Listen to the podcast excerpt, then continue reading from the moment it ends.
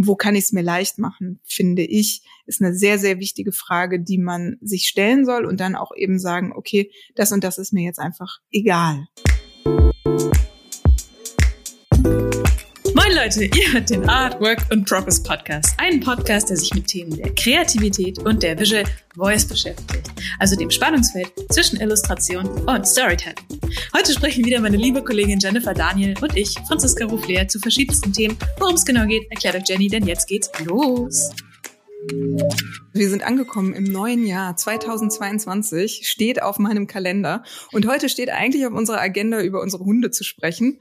Und wir haben uns so einfach was anderes überlegt. Und zwar sprechen wir einfach über all die kleinen, klitzekleinen und großen Fehler, die ich, aber auch Franziska in den letzten Jahren an ihren Comic-Projekten erlitten, gemacht, ja, und am Ende irgendwie gemeistert haben. Und es gibt ja eigentlich nichts Besseres, als aus den Fehlern von anderen zu lernen, denn dann müsst ihr die nicht selber machen. So die Idee dahinter. Ha.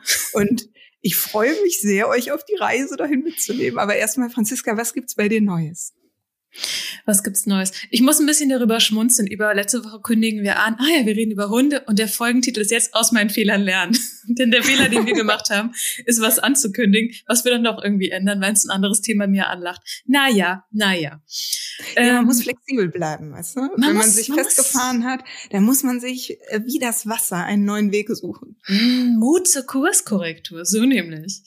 Ähm, was, was gibt's Neues? Also wir sind ins neue Jahr gestartet. Wenn die Folge rauskommt, sind wir schon mitten im Januar. Nichtsdestotrotz äh, spreche ich vielleicht kurz über, über Neujahrsvorsätze und über Neujahrspost. Denn ich habe festgestellt, die Deutsche Post hat dieses Jahr ihr Porto geändert, weswegen ich meine Neujahrsaussendung, die ich jedes Jahr per Post verschicke, ähm, noch, noch voller Arme am, am letzten Dezembertag durchgeprügelt habe, damit das Porto noch stimmt und ich keine Zusatzmarken noch draufkleben muss. Also mein, mein, mein erster Fehler oder mein, mein Rat, ähm, guckt euch an, wann die Deutsche Post ihr Porto erhöht, falls ihr sowas auch macht. Und um, auch an alle, die mir immer ähm, Karten schicken. Dankeschön. Ich liebe jede einzelne Karte und ich habe jedes Mal ein ganz schlechtes Gewissen.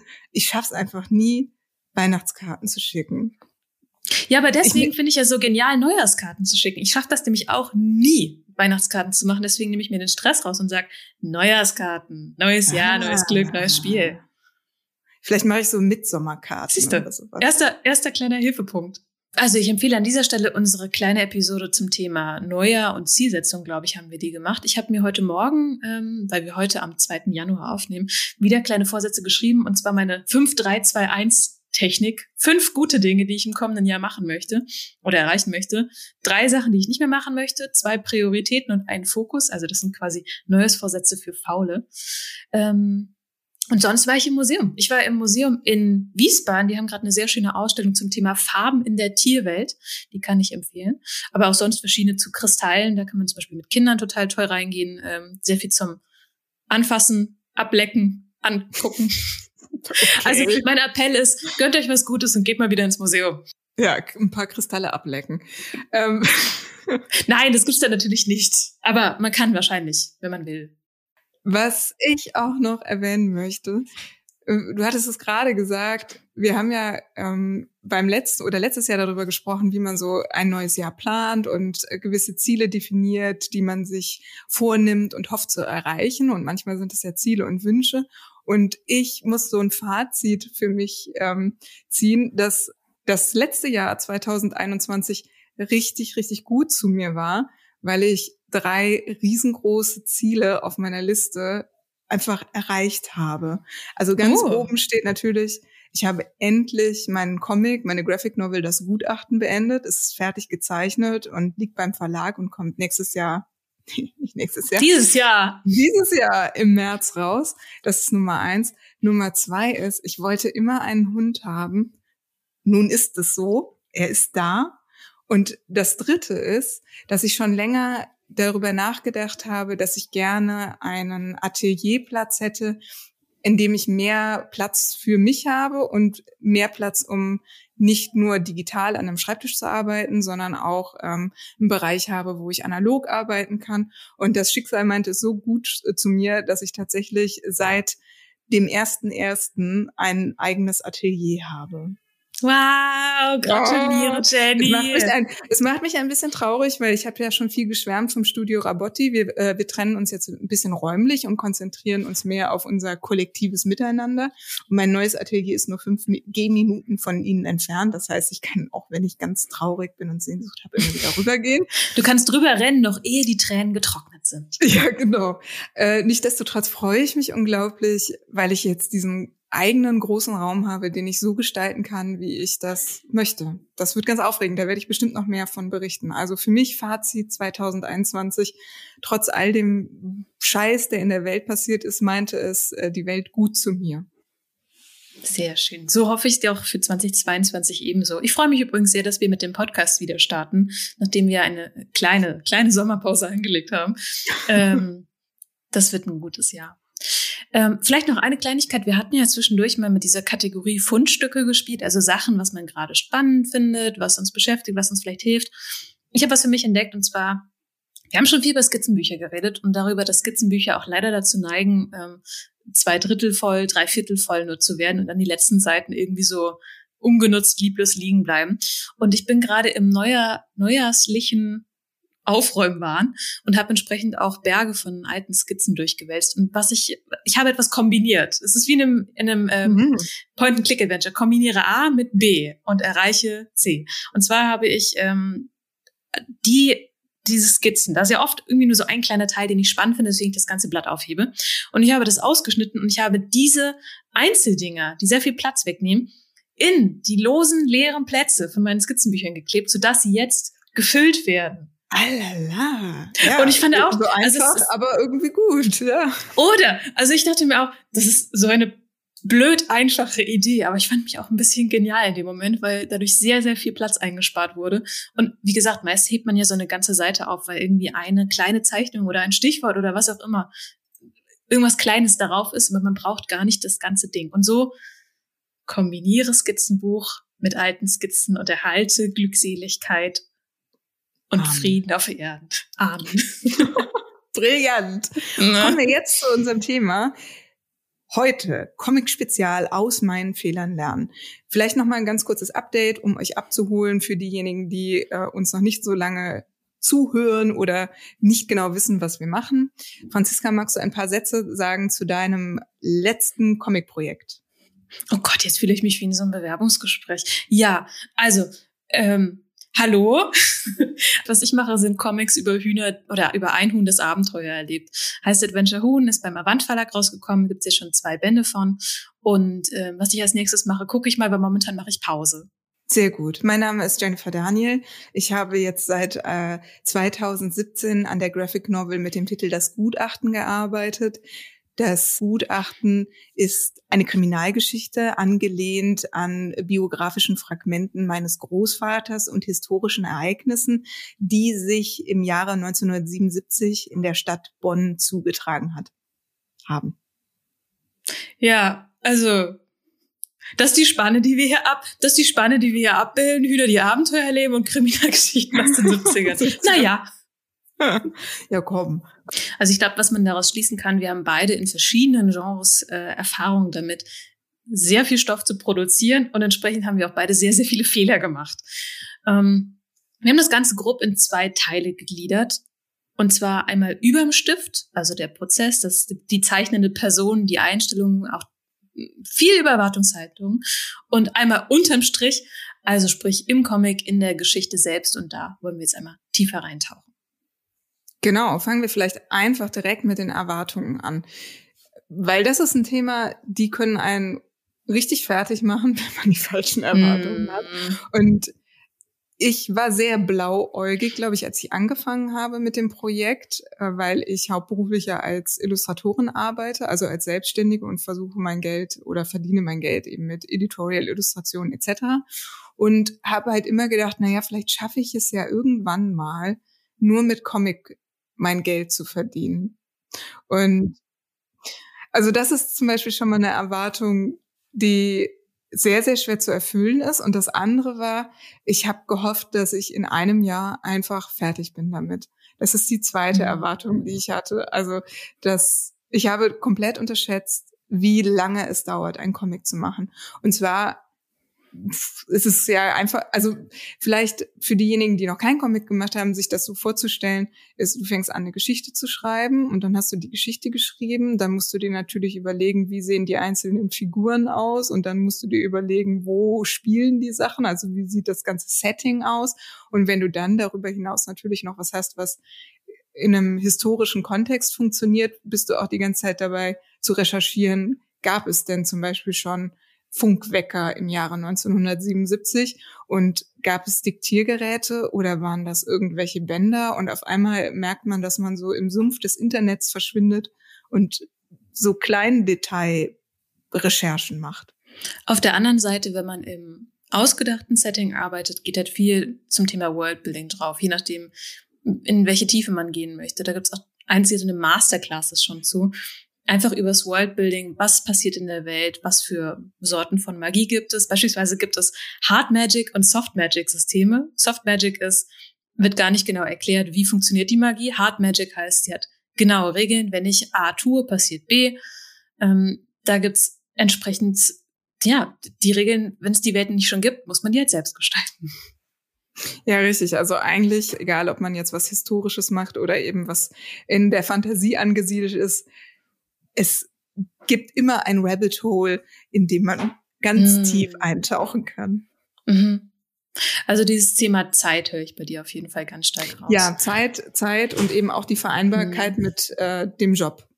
Weil mhm. man muss tatsächlich sagen, dass der deutsche Comicmarkt äh, noch lange nicht so ist, dass man allein über ähm, das verlegte Werk, also über die Tantiemen, die man dann bekommt, ähm, seinen Lebensunterhalt bestreiten kann. Das heißt, man muss sich immer die Zeit freischaufeln, um tatsächlich an diesem Projekt zu arbeiten. Deswegen, wenn ich sage, ich habe 2017 angefangen, an dieser Graphic Novel zu arbeiten, dann habe ich natürlich nicht seit 2017 jeden Tag 40 Stunden gearbeitet und alle denken, mein Gott, zeichnet die Frau langsam, sondern ich musste halt immer wieder andere Projekte machen und das hin und her sortieren. Mhm. Also das ganze Zeitmanagement ähm, war für mich eine Riesenherausforderung. Ich glaube, das ist für mich auch der Fehler, der mir immer wieder das Genick gebrochen hat. Und zwar, dass ich meinen Job oder halt vor allem Projekte, die Geld gebracht haben, äh, mit dem ich meinen Lebensunterhalt verdiene, priorisiert habe gegenüber kreativer Zeit oder eigenen Projekten. Das macht in gewissen Rahmen Sinn. Wie gesagt, man, wir müssen ja alle unseren Lebensunterhalt verdienen. Aber wenn man das zu stark fokussiert, bleiben so Geschichten stecken. Man kommt nicht voran. Teilweise ist meine Erfahrung, sterben Ideen auch, wenn man, wenn man die zu lange auf der Wäscheleine hängen lässt. Das ist tatsächlich auch noch ein, noch ein Ding. Ja, was mir dabei sehr geholfen hat, ist dem Ganzen einen äh, Druck von außen zu verleihen. Also mit mm. dem mit dem Moment, wo ich das Ding beim Verlag vorgestellt habe und die gesagt haben, ja, ja, tolle Sache, das wollen wir verlegen, gab es auf jeden Fall diese Dringlichkeit, das jetzt dann auch umzusetzen. Und ich glaube, wenn man sich nicht diesen Rahmen schafft und sagt so, ah ja, irgendwann, wenn ich fertig bin, dann äh, lasse ich das auch verlegen. Für mich persönlich würde das nicht funktionieren. Also ich würde immer wieder andere Dinge finden, die, die mir jetzt gerade in dem Moment wichtiger erscheinen, als dieses Langzeitprojekt voranzutreiben.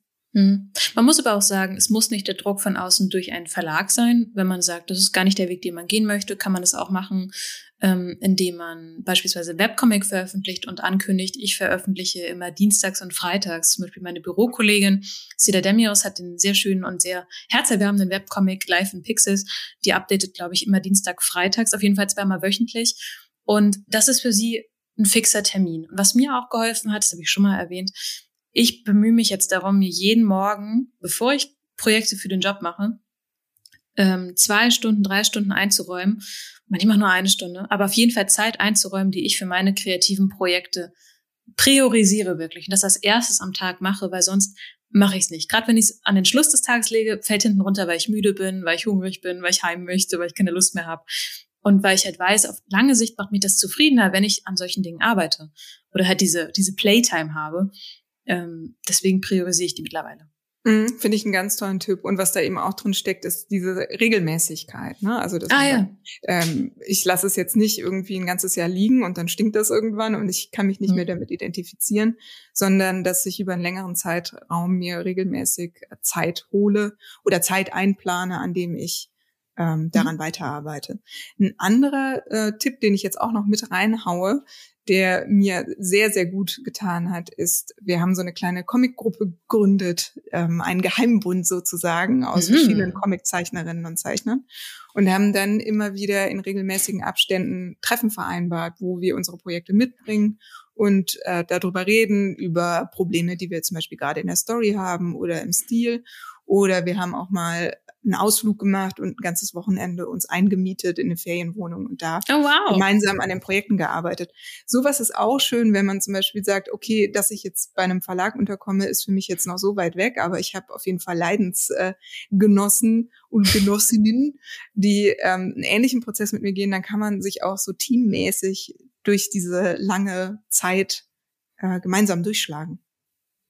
Vielleicht ist es auch, wenn wir das als großen Punkt Erwartungen immer setzen, also diesen Arbeitsmodus, ähm, was brauche ich denn an Know-how, um das zu machen? Wo stehe ich denn? Wie viel Zeit brauche ich dafür? Wie viel Geld brauche ich? Wie muss ich also meine Vereinbarkeit von Projekten und Jobs äh, regeln? Das ist ein Punkt Erwartung. Wenn wir den zweiten Punkt aufmachen, Selbsteinschätzung. Also in welchem Modus kann ich was am besten machen.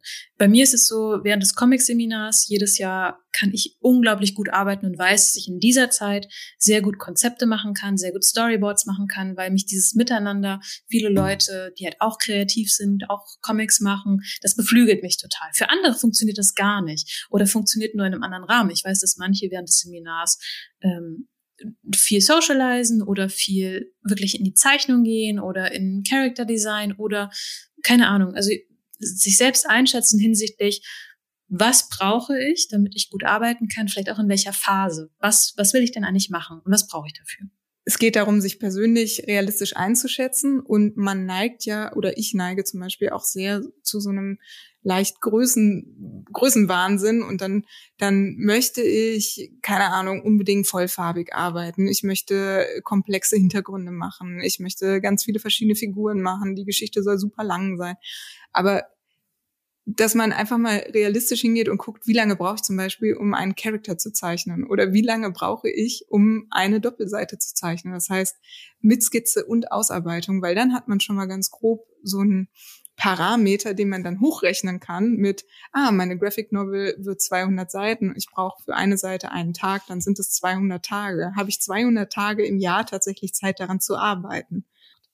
Ich glaube, man man hat im Kopf, äh, vielleicht habe noch nur ich im Kopf, aber ich weiß, dass ein Fehler von mir am Anfang war, ich wollte immer das große Meisterwerk jetzt raushauen. Also wie du schon sagst, äh, den Tausendseiter, der Genre definierend ist. Also wenn ich mich zurückerinnere, mit 16, 17 habe ich so Geschichten geschrieben, epische Fantasy-Sachen, wo ich aber nur den Plot runtergeschrieben habe und es trotzdem irgendwie zehn Seiten waren. Und jeder Charakter hatte noch einen eigenen, eigenen Band, eine eigene Backstory, die unbedingt auserzählt werden wollte.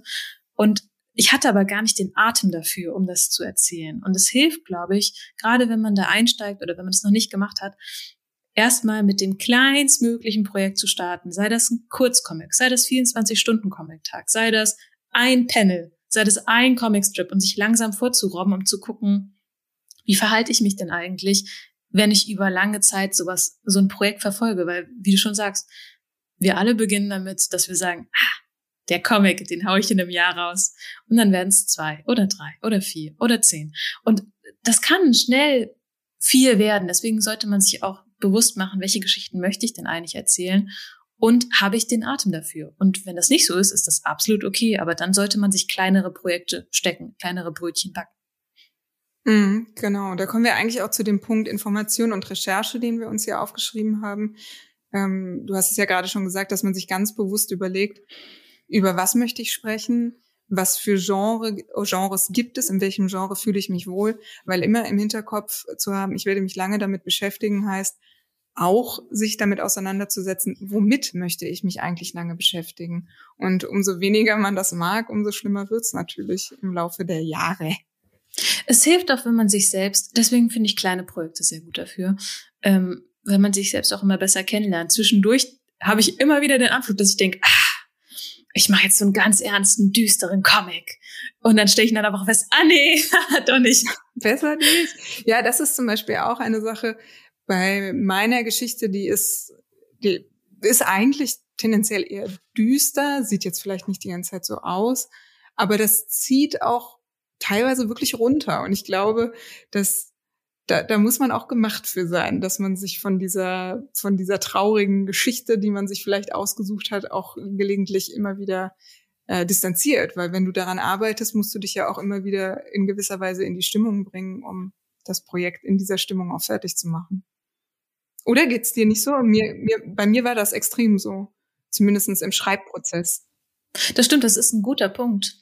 Also ich merke es beim Huhn, ähm, ich muss in einer gewissen Stimmung sein, um das schreiben zu können. Weil, also mein Adventure-Huhn ist halt sehr lebhaft, sehr überbordend vor Freude und frenetischem Aktionsdrang. Das kann ich auch nicht an jedem Tag schreiben. Es stimmt. Und wenn du jetzt so sagst, mit deiner Geschichte musst du auch in einer bestimmten Stimmung sein, darüber habe ich noch gar nicht so nachgedacht, dass du dich der Stimmung natürlich anpassen musst, um das gut schreiben zu können. Ich meine, klar, da kann man Hilfsmittel nehmen wie Musik oder ähm, ich glaube, manche arbeiten auch mit Gerüchen oder mit Ritualen, ganz verschiedene Modi. Hm. Ach, ich glaube, das habe ich irgendwo gelesen, dass Goethe gerne vergorene Äpfel mochte. Ich bin mir ist nicht das sicher. Ist sowas wie mit Beethoven mm. damals, wo du auch diese, diese mm. dieses Gerücht in die Welt getragen hast? Mm, weißt du, vielleicht habe ich das auch geträumt. Also nehmen wir mal nee, mal nicht. Ich schreib's mir einfach mm. mal hier auf und dann äh, gucken wir, ob es stimmt. Also ich bin mir nicht ganz sicher. Es kann auch sein. Ich habe da irgendwie eine Stelle aus Walter Mörs hervorragendem Roman. Entweder ist es, also ich glaube, es ist aus Die Stadt der träumenden Bücher, was mein Lieblingsbuch ist, oder vielleicht aus Ense und Kreta. Aber ich glaube, in diesem Werk sagt der fiktive Dichter Hildegunst von Mythenmetz irgendwas über Gerüche in der Schreibarbeit und irgendwas ist damit vergorenen Äpfeln. Vielleicht ist es auch gar nicht Goethe, wer weiß das denn schon? Komm, wir, wir, gehen einfach weiter, mm. wir gehen da drüber hinweg. Mm. Ähm, ein anderer Punkt nochmal bei Information und Recherche ist natürlich nicht nur inhaltlich, was in diesem Werk vorkommen soll. Also wenn ich mich einem gewissen Thema widme, dann muss ich natürlich dazu recherchieren. Aber wenn ich auch vorhabe, dass mein Werk in die Öffentlichkeit kommen soll, dann muss ich mich natürlich auch damit auseinandersetzen, wie funktioniert beispielsweise der deutsche Comicmarkt oder der europäische Comicmarkt, wenn man groß denkt, oder der amerikanische. Und wie sind die ähm, Zugänge? Also wie komme ich ran an die Verleger und was kann ich da machen? Und das war für mich auch interessant, weil mein allererster Comic, da bin ich einfach, den hatte ich als äh, Diplomarbeit damals gemacht und so Heftchen ausgedruckt und dann bin ich nach Erlangen gefahren zum Comic-Salon und habe dann äh, die einzelnen Verlage angesprochen und hatte das Glück, dass Annette Köhn das dann gesehen hat vom Ja-Ja Verlag und gesagt hat, oh cool, das mache ich so. Ähm, die andere Möglichkeit, die es auf jeden Fall gibt, ist auf diesen Messen immer Termine zu machen mit den Verlagen und da seine Arbeiten vorzustellen. Und umso öfter man eben zu diesen Veranstaltungen geht und die anderen Comiczeichner kennenlernt und die einzelnen Verlage, weiß man auch immer besser, wie funktioniert das eigentlich? Wie machen äh, das die etablierten Zeichnerinnen und Zeichner? Und das war für mich auch eine Reise, ähm, die so ein bisschen gedauert hat und wo ich auch mit falschen Vorstellungen und Erwartungen zu Beginn eingestiefelt bin. Ich möchte nur eine kleine Korrektur anmerken. Wenn du sagst, du hattest Glück, dass Annette das gesehen hat. Du hattest nicht Glück, nee, du hast es ja angetragen. Glück. Die Annette hatte Glück. Nein, aber im Sinne von, es ist ja nicht so, du, du bist mit offenem Buch über den Salon gegangen und Annette ist an dir vorbei und hat in dein Skizzenbuch geguckt, sondern du bist ja hin und hast dich vorgestellt. Also, was ich sagen will, man muss da halt selbst aktiv werden und das Glück haben möglich machen. Das ist, was ich sagen möchte. Übrigens mhm. ist es Friedrich Schiller mit den Äpfeln. Ich habe eben kurz nachgelesen. Meine Quelle ist Planet Wissen. Mhm. Auf jeden Fall Schiller. Schiller mochte äh, modrige Äpfel. Goethe fand's Aber blöd. Das ist Aber super. Mhm, ja. Fast, ähm, fast richtig. Ja, Abschließend um zu sagen, Information und Recherche, genau, Möglichkeiten zur Veröffentlichung ausbaldowern. Welche ist denn die, die ich anstrebe? Sei das im Web, seines Verlage. Will ich denn überhaupt veröffentlichen? Will ich das vielleicht nur für mich selber machen? Ähm, wie funktioniert die Zusammenarbeit? Ähm, würdest du sagen, wenn ich kurz da einen, einen Haken schlagen darf, ähm, würdest du sagen, Dinge nicht zu veröffentlichen und einfach nur für sich zu produzieren, kann das auch ein Fehler sein? Also, dass man, dass man sich das nicht traut oder dass man sich ich finde es immer schade, weil ich das Gefühl habe, als äh, Künstler, jetzt egal welchen welche Disziplin man ausübt, hat man eigentlich ja doch immer etwas zu sagen mit seinem Werk oder etwas wird ausgedrückt und du erschaffst eine gewisse Wahrnehmung. Und ich finde es schade, wenn man, äh, oder sagen wir eine Erfahrung. Und ich finde es sehr schade, wenn man die anderen Menschen verwehrt, wenn man sich vielleicht nicht traut, das zu tun dann würde ich sagen, spring über deinen Schatten. Aber wenn du ähm, total mit dir im Reinen bist und sagst, nö, ich mhm. mache das nur für mich und das ist alles gut und ähm, das brauche ich alles nicht und das auch wirklich ehrlich so gemeint ist, dann finde ich das nicht schlimm, wenn man die Sachen nicht verlegt. Wenn es um die Motivation dahinter geht, verstehe. Mhm. Genau, also ich fände es nicht cool, ich fände es nicht cool, das klingt auch seltsam, aber ich fände es ich fände es schade, wenn man aus Angst zu veröffentlichen nicht veröffentlicht. ich kann das nachvollziehen. Also ich kann das nachvollziehen. Ich, ich merke das auch mal wieder bei Comics, wo ich denke, ach, ich muss das ja niemandem zeigen. Dadurch nimmt man halt sich selbst den Anspruch raus. Nur irgendwann muss man die Entscheidung treffen, mache ich es jetzt doch oder mache ich es nicht. Das ist, wir haben doch total, total oft schon über diese Künstlerreise gesprochen. Hm. Mir fällt jetzt sein Name gerade nicht ein. Wie kann das sein? Die Künstlerreise, die ähnlich ist wie die Heldenreise, also dass man diesen diesen Ruf zum Abenteuer annimmt und dann eben diesen diesen Weg geht und in die tiefste Hölle oder durch die tiefste Hölle da das größte Monster erledigt und dann das Elixier bekommt. Das sind ja diese ganzen Symbole. Und das Elixier wäre ja mehr oder weniger dein geschaffenes Werk. Das heißt, du bist fertig mhm. damit. Und dann kommt aber, um den Kreis zu schließen, dieser Punkt, dass du das nimmst und zurück ins Dorf bringst und allen davon berichtest, also von deiner Heldenreise. Und erst dann ist der Kreis komplett. Und das ist schade, wenn man vorher schon aussteigt. Hm. Ich meine, was, ich meine, bin ich beide in der Theorie, in der Praxis habe ich dann doch oft Muffensausen, ähm, auch nachdem ich schon Sachen veröffentlicht habe. Mm, aber was mir tatsächlich dabei auch hilft, also falls ihr da draußen auch von dieser Sorge geplagt seid, wenn ich mir angucke, ich glaube, es fällt eigentlich keinem Kreativen leicht, Sachen rauszubringen, weil es halt immer was sehr Verletzliches dabei hat. Jedes Werk ist ja schon, also Kreativität und Kreation, glaube ich, ist immer nah am offenen Herzen. Und wenn ich überlege, welche Werke mich inspiriert haben und ganz, ganz wichtig für mich waren, wenn es die nicht geben würde, weil die Person Angst davor hatte, ähm, das zu veröffentlichen, ist es ja eigentlich schade, dass man selbst das, das so vermisst hat, diese vermisst hätte. Ist jetzt sehr hypothetisch. Ich mache jetzt drei Schleifen, würde, könnte, hätte auf, aber ähm, es ist schön, dass es Werke gibt und dass sich Leute getraut haben, weil sie wiederum mich beeinflusst haben und vielleicht beeinflussen oder inspirieren meine Werke ja dann auch Leute wiederum. Den Gedanken will ich nur mit reingießen. Mhm. Um mhm. nochmal das zu schließen, was ich eben gesagt habe. Das Buch heißt übrigens äh, The Artist Journey von Stephen Pressfield. Ein gern gesehener, gern zitierter Gast in diesem, diesem Podcast. Eine andere ähnliche Thematik möchte ich noch anschließen. Und zwar, wann gehe ich eigentlich zum Verlag? Weil man könnte natürlich mhm. auch hingehen und sagen, ich mache meinen Comic jetzt fix und fertig, ne? Also so wie ich das jetzt bei Earth Plug gemacht habe, und dann gehe ich zum Verlag und äh, sag so, so sieht es aus, jetzt bringt das bitte raus. Und mhm. ich weiß aber, dass viele Verlage das so bei einem Erstlingswerk oft gar nicht eins zu eins so übernehmen wollen, weil das vielleicht noch nicht so ausgereift ist und das dramaturgisch noch äh, nachgeschliffen werden kann. Und manchmal ist es besser, mit einem Art äh, Exposé in den Verlagen zu gehen, bevor man sich die ganze Arbeit macht, das fertig zu zeichnen und dann sagt dir der Verlag, naja, das ist, geht nicht aus den und den Gründen. Und jetzt bei dem Gutachten war es auch so, dass ich viel mit Michael Grönewald, also meinem Lektor zusammenarbeiten konnte. Und das war eine total schöne und fruchtbare Arbeit, weil er nochmal eine andere Perspektive hatte und wir auch so einzelne Szenen nochmal im Ping-Pong schärfen konnten oder abrunden. Und die Möglichkeit nimmt man sich natürlich auch, wenn man schon ein komplett fertiges Werk hat. Wo du sagst, zu Verlagen gehen, habe ich auch noch einen Fehler, einen, den ich gemacht habe. Auf einer meiner ersten Buchmessen, wo ich als Illustratorin hingegangen bin.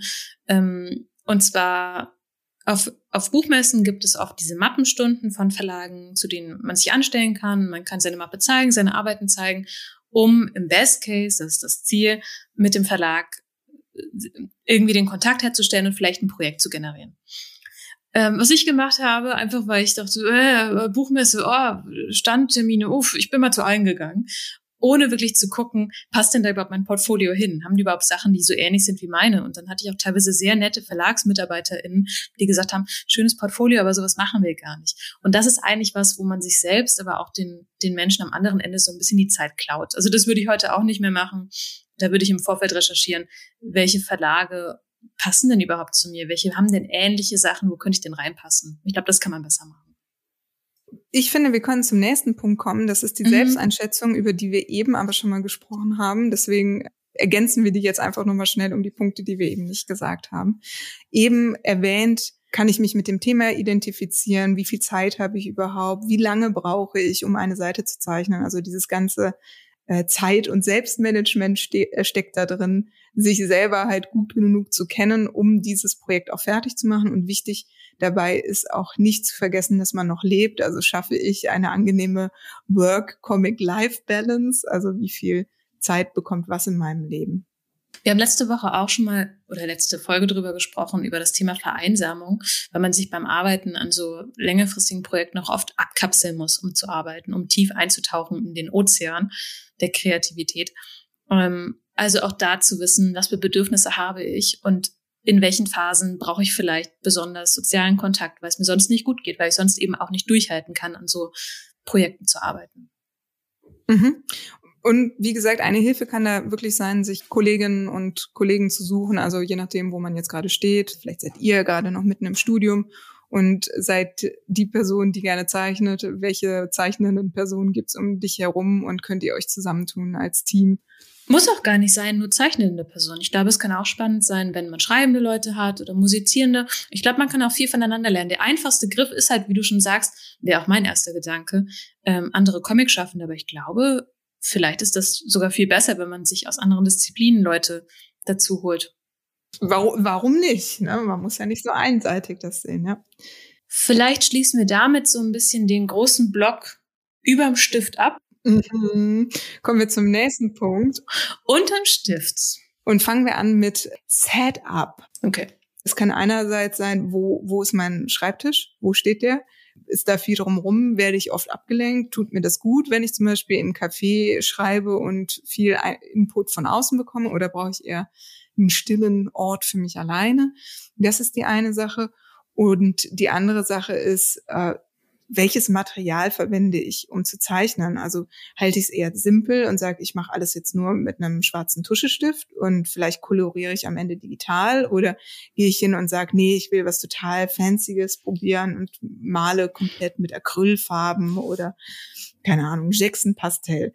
Und da kann ich sagen, habe ich einige Probephasen und Runden gemacht, weil mein Comic ist jetzt äh, komplett digital entstanden, sieht aber sehr analog aus und ich war jahrelang hin und her gerissen, ob ich es nicht doch analog mache, weil es doch schöner wäre, wäre es analog und ich hätte Originale, die ich dann irgendwann mhm. an die mhm. Wand hängen kann. Mhm. Und dieser, dieser Gedanke hat mich so lange ausgebremst, weil ich dann immer wieder gedacht habe, ach, ich setze mich jetzt doch noch mal hin und mal das mit Acrylfarbe und äh, Gouache und dann gemerkt habe, ja, aber wenn ich das durchhalten muss, allein das Equipment immer da zu haben, immer die richtigen Farben anzumischen, um immer wieder das richtige Ergebnis zu haben, das das macht mich ja einfach wahnsinnig und ich habe mir irgendwann damit also tröstende Worte für mich gefunden, indem ich gesagt habe, das ist Blödsinn. Ich bin jetzt einfach mit der Zeit gegangen, dass ich digital gezeichnet habe, weil ein Autor würde ja jetzt auch nicht mit einem Federkiel schreiben,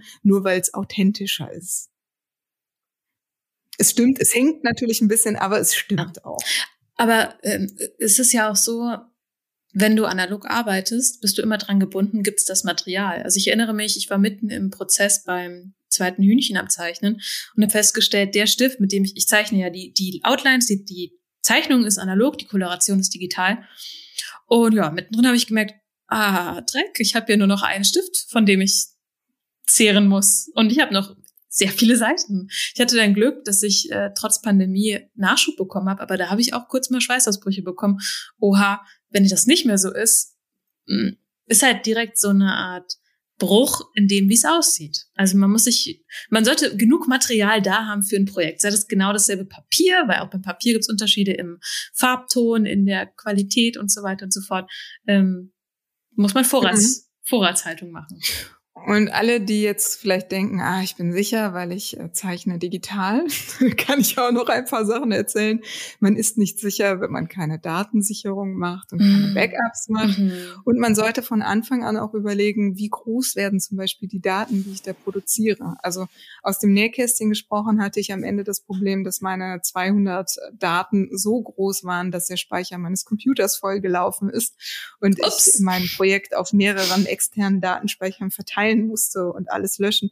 Also das zum Thema Workaround. Guckt, wenn ihr jetzt vorhabt, irgendwie tausend Seiten zu zeichnen, digital, wie groß werden die Daten? Muss die Seite wirklich 800 dpi haben, obwohl sie am Ende nur auf A5 ausgedruckt wird oder nicht?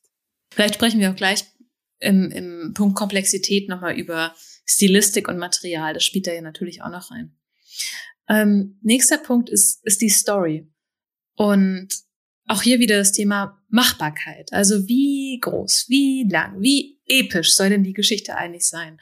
Ähm, kann man dem Ganzen noch folgen? Und ich glaube, da geht es viel darum, je länger eine Geschichte ist, desto besser geplant muss sie eigentlich sein. Denn anders als beim Buch, bei Textform, man relativ einfach nochmal zum Anfang springen kann und Sachen verändern kann. Beim Comic zeichnet man ja jedes Panel immer wieder den Hintergrund, alles neu. Das heißt, wenn man was ändert, dann, dann muss man es halt in jedem einzelnen Bild ändern. Und teilweise ist das auch nicht so einfach möglich. Ich erinnere daran, das hat jetzt nicht mit Story zu tun, sondern eher mit Character Design, dass ich, äh, ich erinnere mich daran, dass ich da auf irgendwie 40 Seiten, 50 Seiten einen Charakter anders zeichnen musste, weil ich festgestellt habe, Dreck, habe ich mir nicht gut genug Gedanken drum gemacht, der passt noch gar nicht. Mhm, Kenne ich. das hätte ich auch. Zum Thema Story finde ich auch interessant, wenn man jetzt ein großes Projekt vorhat, und sich das erstmal mit dem Schreiben auseinandersetzt, sich tatsächlich auch mal mit verschiedenen ähm, Techniken vertraut zu machen. Also eine gute Technik ist für mich zum Beispiel gewesen, äh, diese Post-it-Technik, wo man Schlüsselszenen immer auf ein Post-it schreibt und dann hat man diese, diese kleinen Schlüsselszenen und kann die dann immer wieder umsortieren oder man hat das Gefühl, da muss noch mal eine neue Szene rein und dann habe ich die da immer ergänzt. Und ähm, da ich ja so digital unterwegs bin, habe ich dafür ähm, eine App benutzt. Ich nenne jetzt einfach Trello heißt die. Und die basiert eigentlich auch auf so einem Karteikartensystem. Und das war total schön, weil ich, wenn ich in dem, im Bus gesessen habe und hatte noch eine Idee für eine Storywendung, konnte ich einfach in meinem Handy diese Karteikarte füllen und an die richtige Stelle schieben. Und so konnte ich im Prinzip für mich auf eine sehr angenehme Weise über einen längeren Zeitpunkt eine Geschichte planen, die nicht einfach nur in so einem bloßen Textdokument runtergeschrieben war. Mhm, Finde ich auch eine schöne Idee. Ich bin da eher analog unterwegs. Ich, äh, ich mache mir wie so Thumbnails und mache eine kurze Beschreibung, was passiert in der Szene auf Papier und finde es einfacher, wirklich auf dem Papier damit zu arbeiten. Kann man auch natürlich eine Notizen-App machen. Ich glaube, da gibt es viele digitale Lösungen, aber man kann es auch analog machen. Manche schreiben da auch gern. Ich habe früher ähm, Drehbücher geschrieben für Comics und dann danach, also wirklich wie als wäre es ein Drehbuch geschrieben und dann danach das Paneling gemacht. Ich glaube, da muss jeder so ein Stück weit seine seine Methode finden. Aber deswegen finde ich gut, dass du sagst, ausprobieren, wie schreibt man, aber auch später im Prozess immer wieder testen, was ist der beste Weg für mich, gibt es andere vielleicht, die besser sind. Und das in kleinen Schleifen, in kleinen Projekten rausfinden, bevor man sich vielleicht den, den Tausendseiter anlacht. Ja, genau. Und halt auch äh, sich selber diese Fantasie zu nehmen, dass ich bei Panel 1 anfange und dann irgendwann bei Panel 200 aufhöre. Also mhm. ich habe jedenfalls meine Geschichte nicht chronologisch gezeichnet. Ich weiß nicht, wie du das gemacht hast. Nee, ich auch nicht. Von Szene zu Szene gezeichnet und ich hatte auch bis zum Ende manche Szenen noch offen, weil die noch nicht rund waren und habe die dann viel später am Ende erst äh, reingezeichnet und teilweise nochmal abgeändert und die Position der Panels verändert. Ich habe auch last minute noch Sachen geändert, eine neue Szene reingenommen, eine andere Szene rausgekürzt. Also dieser Prozess, ich glaube, ganz sauber kann man die Phasen nicht trennen. Aber wenn man viel schon überlegt und, und gut Zeit reinsteckt, bis es rund ist, bevor man in die Zeichnung geht, glaube ich, tut man sich einen guten Gefallen mit. Dann würde ich sagen, gehen wir über zum dritten Punkt im unterm Strich, in das Thema Komplexität. Ich habe eben schon gesagt, Character Design, ähm, wie, wie sollen die aussehen, wie sollen die entwickelt sein, auch wirklich, wie schwierig sind die. Ich erinnere mich bei meiner Bachelorarbeit, ähm, das war eine Graphic Novel mit 140 Seiten, hieß ein Tag ohne gestern, hatte ich eine Figur, ist ein relativ realistisches Setting, das ist eine Geschichte über eine Familie, gar nicht, gar nicht mit Hühnern, gar nicht mit Drachen. Ähm, und ich weiß noch, ich habe mich da irgendwann verflucht, weil ich der Hauptfigur halt so T-Shirts angezogen habe, die ein Muster drauf hatten. Und es hat mich unglaublich genervt auf allen 140 Seiten äh, dieses T-Shirt immer wieder in der Perspektive gucken, uh, wie ist das Motiv jetzt gesetzt? Uh. Also sich gut zu überlegen, wie ist dann die Stilistik und, und wie komplex sind meine Designs? Sei das von der Außenwelt, von der, ähm, von den Charakteren her. Was muss ich denn alles zeichnen? Und zwar immer, immer, immer, immer wieder.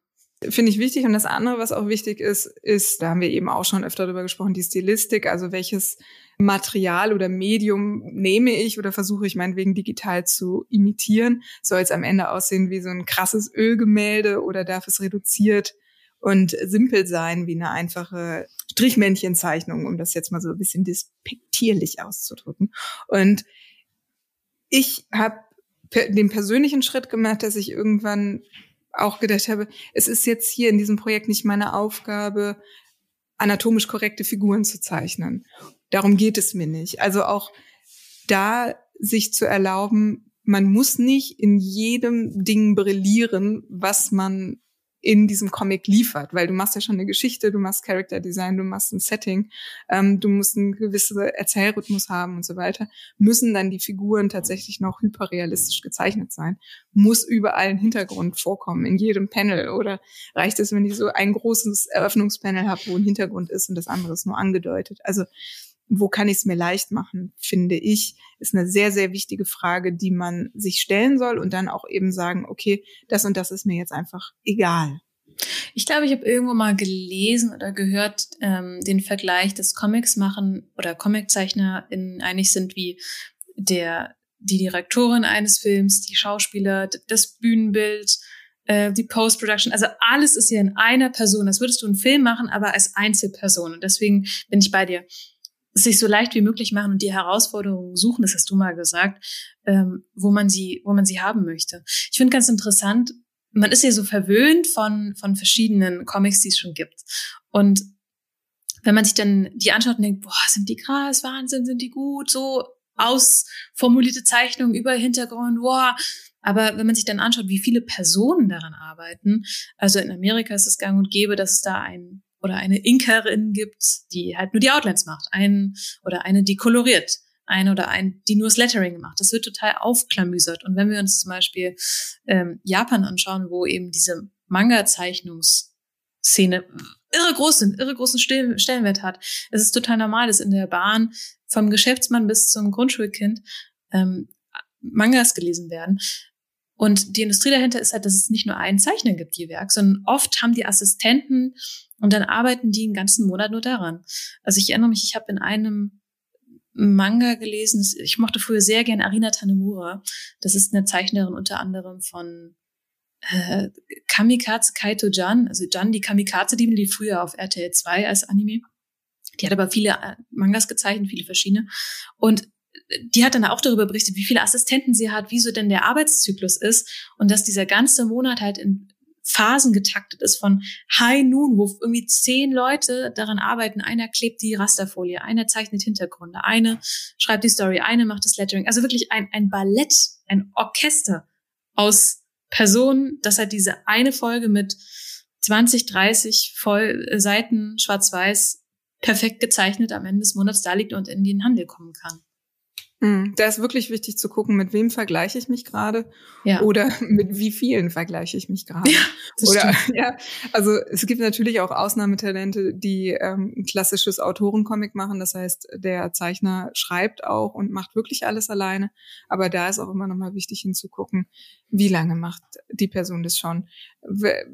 Welche, welche, welchen Zeitrahmen hat diese Person vielleicht sogar gebraucht, um das Projekt zu realisieren? Wie hat es sich finanziert etc. Ne? Also wenn man die Möglichkeit hat, sowas zu erfahren. Also man sollte immer vorsichtig sein, sich einfach nur mit dem naheliegenden optischen zu sehr zu vergleichen. Kommen wir zur Kontinuität. Ähm, in der Geschichte gibt es teilweise offensichtliche Dinge wie eine Person stirbt, taucht wieder auf oder bestimmte Gegenstände kommen weg, tauchen dann wieder auf. Wo steht denn wer in einem Panel? Beim Comic muss man dann natürlich auch gucken, wo stehen denn die Personen. Da kann es hilfreich sein, wenn man sich so Grundrisse baut oder Grundrisse ganz schnöde auf Papier zeichnet. Wo stehen Personen? Wie ist ein Raum aufgebaut? Was ist äh, die, die Ansicht, die ich brauche? Und auf jeden Fall jemanden nochmal mit wachem Auge drüber gucken lassen. Also ich hatte das Glück, dass mein Lektor da noch was gefunden hat, weil bei mir ist tatsächlich mehr oder weniger eine Figur oder ein Gegenstand ich sag mal, gestorben beziehungsweise in ein Grab geworfen worden und war dann drei Szenen später wieder da. Ha. So.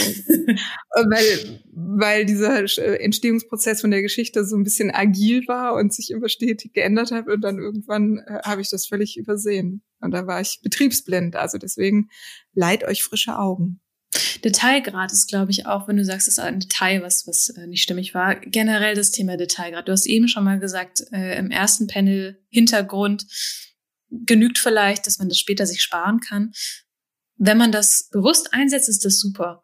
Aber wenn man das macht, weil einem die Puste ausgeht, wirkt das oft recht hemdsärmlich. Also sprich, die erste Seite ist fein gezeichnete Details auf jeder Seite. In jedem kleinsten ähm, Federchen sieht man noch die, die einzelnen Fransen.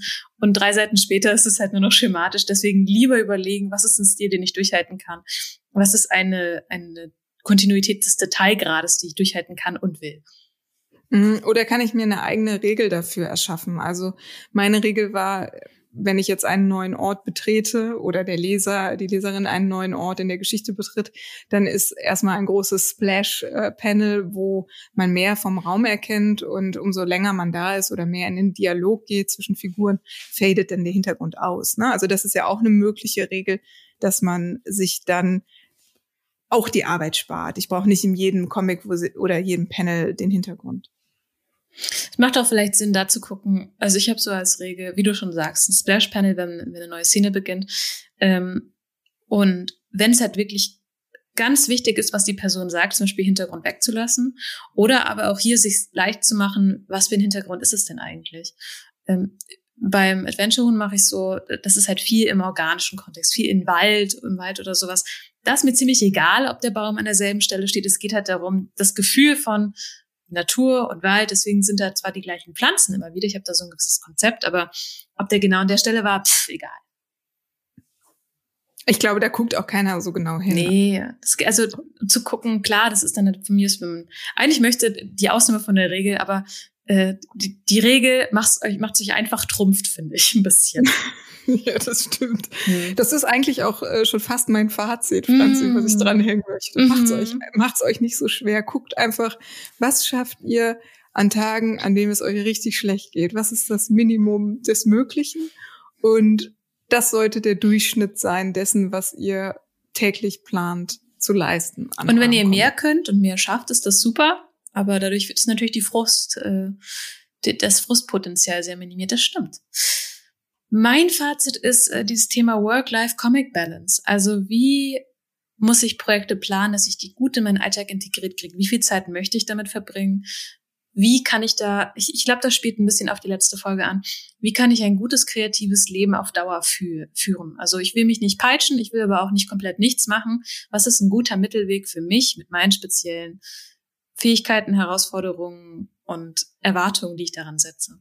Ich hoffe, wir haben einige Fehler von uns hier aufgelistet oder euch gut nahebringen können, so dass ihr vielleicht nicht dieselben auch macht. Schreibt uns gerne und wir freuen uns über Abonnements und Likes. Welches Thema wir nächste Woche machen, halten wir uns diese Woche offen. Aus diesem Fehler haben wir gelernt. Aber wir, wir machen es uns deswegen auch ein bisschen leicht. Wir gucken mal, wie wir hier reinkommen, dass wir auch diesen Podcast, dieses Podcast-Leben gut und kreativ auf Dauer führen können. Aber jetzt sage ich erstmal bis dann. Ciao. Tschüss. Tschüss.